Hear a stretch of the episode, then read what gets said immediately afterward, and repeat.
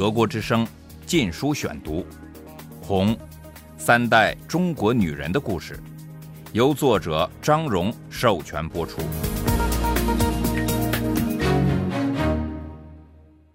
第二十一章：雪中送炭。姐弟们，朋友们，一九六七至一九六八年。第一节。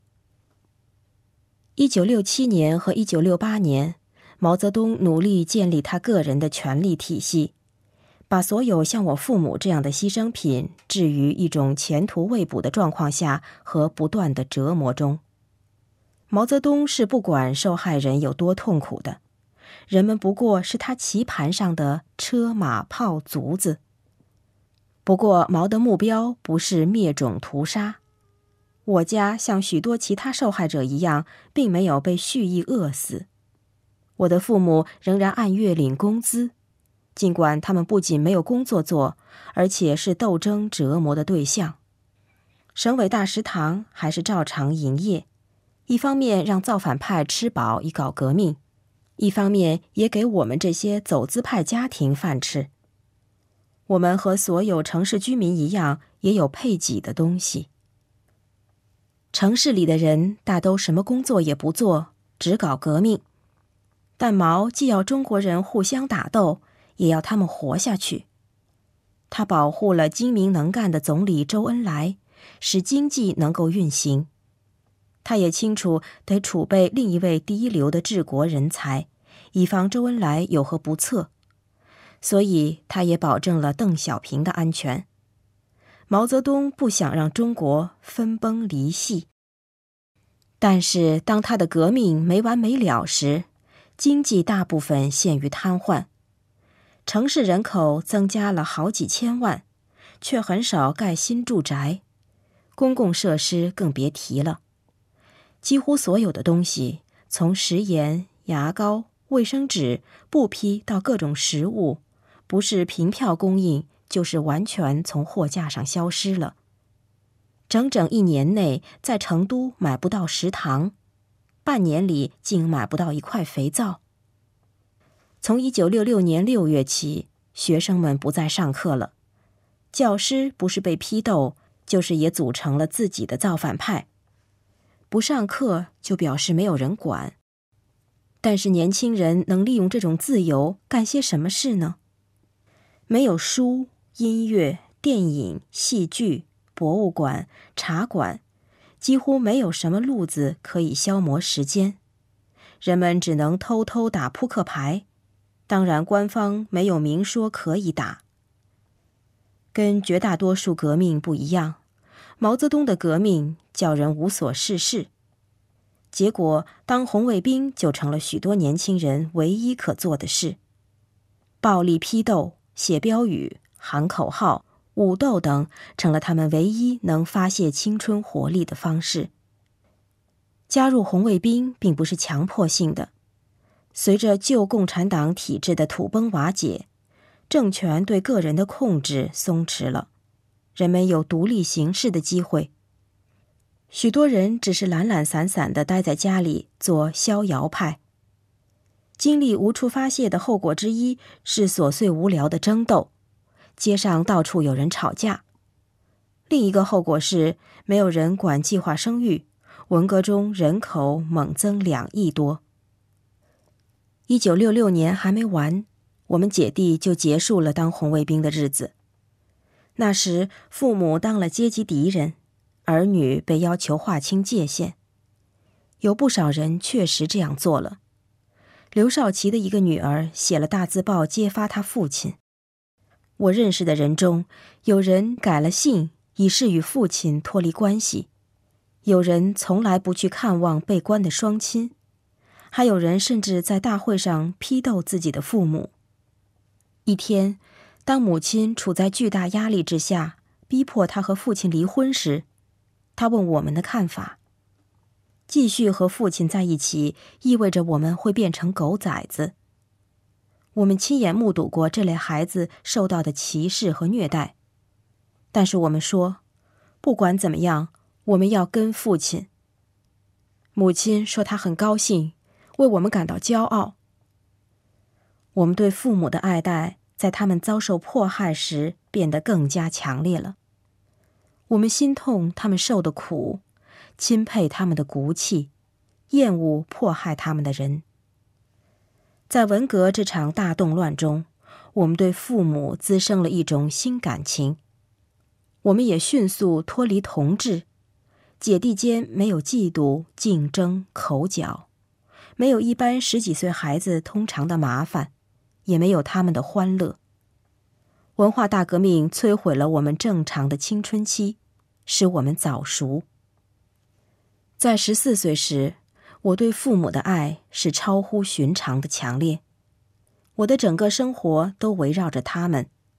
每当他们短暂在家时，我总是小心注意他们的情绪，尽力让他们开心。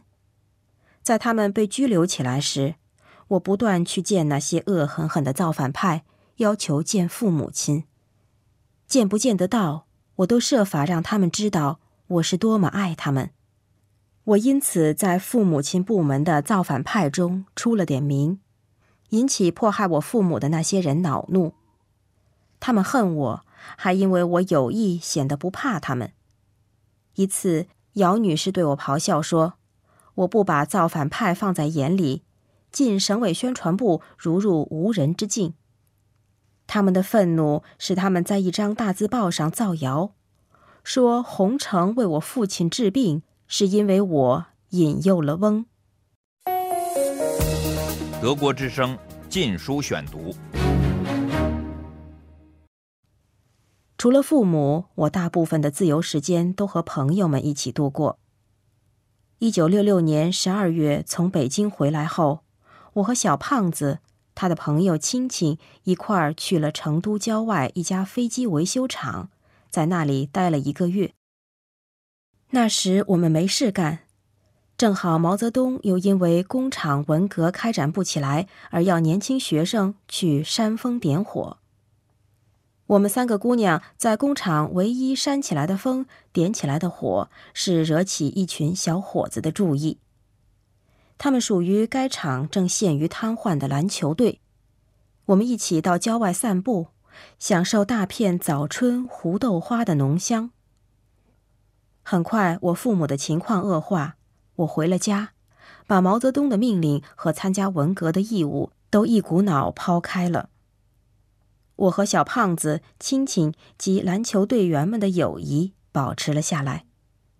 在我们这个圈子里，还有我姐姐小红和我们学校里的几个女孩子，她们都比我年长。我们经常在各自家里聚会，一待就是一整天，有时干脆留宿。除此之外，我们无事可做。我们对哪个篮球队员喜欢哪个姑娘谈了又谈。焦点是队长，一位长得很帅的十九岁男孩，叫山。他不爱开口，姑娘们就猜他到底是不是喜欢青青。青青非常喜欢他，每次见他之前，总是紧紧张张的把他那头垂肩的黑发洗了又洗，梳了又梳，仔仔细细的又熨又拉他的衣服，以看上去漂亮些。他甚至还铺了一点粉，擦了一点口红，用炭笔轻轻画眉毛。我们大家都友善的跟他开玩笑。我也被山先生吸引，一想起他就心跳加速。有时夜里醒来会看见他的脸，感到浑身发热。时不时我还喃喃的叫他的名字，害怕或担心时会自言自语的同他说话。但是我从来没有对他、对朋友，甚至对自己表露过这种感情，只是羞涩的想着他。我父母的遭遇支配了我的生活，支配了我的思想。我不允许自己想一点自己的事，把这看作是对不起爸爸妈妈。文化大革命剥夺了我正常的少年生活，使我没有过拌嘴、耍脾气。和交男朋友的少女生活，但我并不是没有虚荣心。我把几大块蜡染的抽象派图案式的蓝布片补到已褪色成灰白的裤子膝盖和臀部，叫朋友们一看见就笑。我姥姥也莫名其妙地说：“谁家女孩子像你这身打扮的？”但是我坚持要穿，我不是想把自己打扮漂亮，只是想跟别人不一样。一位朋友的父母都是名演员，一天他告诉我们，他们双双自杀了，因为无法忍受批斗。不久之后，另一位姑娘的哥哥也自杀了。他是北京航空学院的学生，和一些同学被指控组织反对毛泽东的政党。警察来抓他时，他跳出三楼窗户。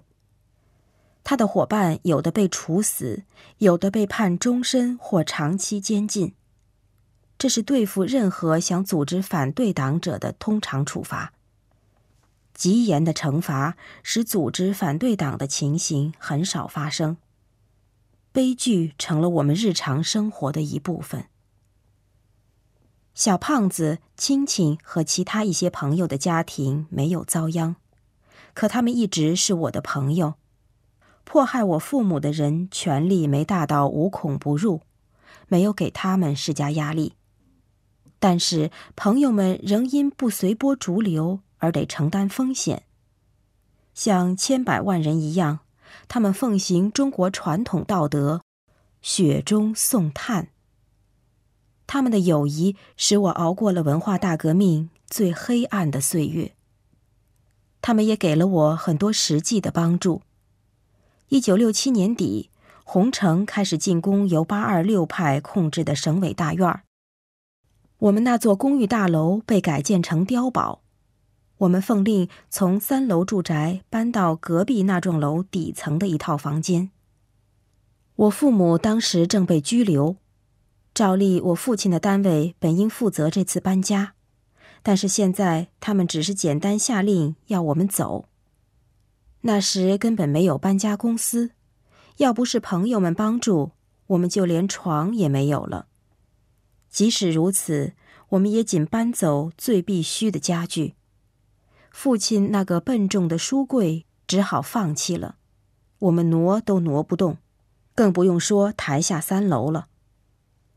我们的新家原属另一个走资派，他家原占有两套房间，现在得让出一套给我们。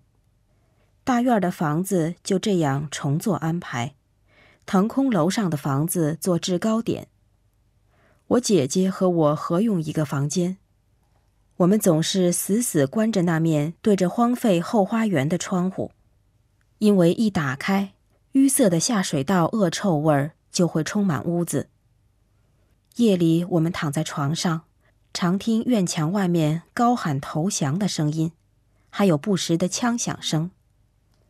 一天晚上，我被玻璃破碎声惊醒，原来一粒子弹射穿窗户，嵌入对面的墙壁。奇怪的是，我并没感到害怕。由于经历太多的恐怖事情，子弹已经失去了威慑力。德国之声《禁书选读》，《红》，三代中国女人的故事，由作者张荣授权播出。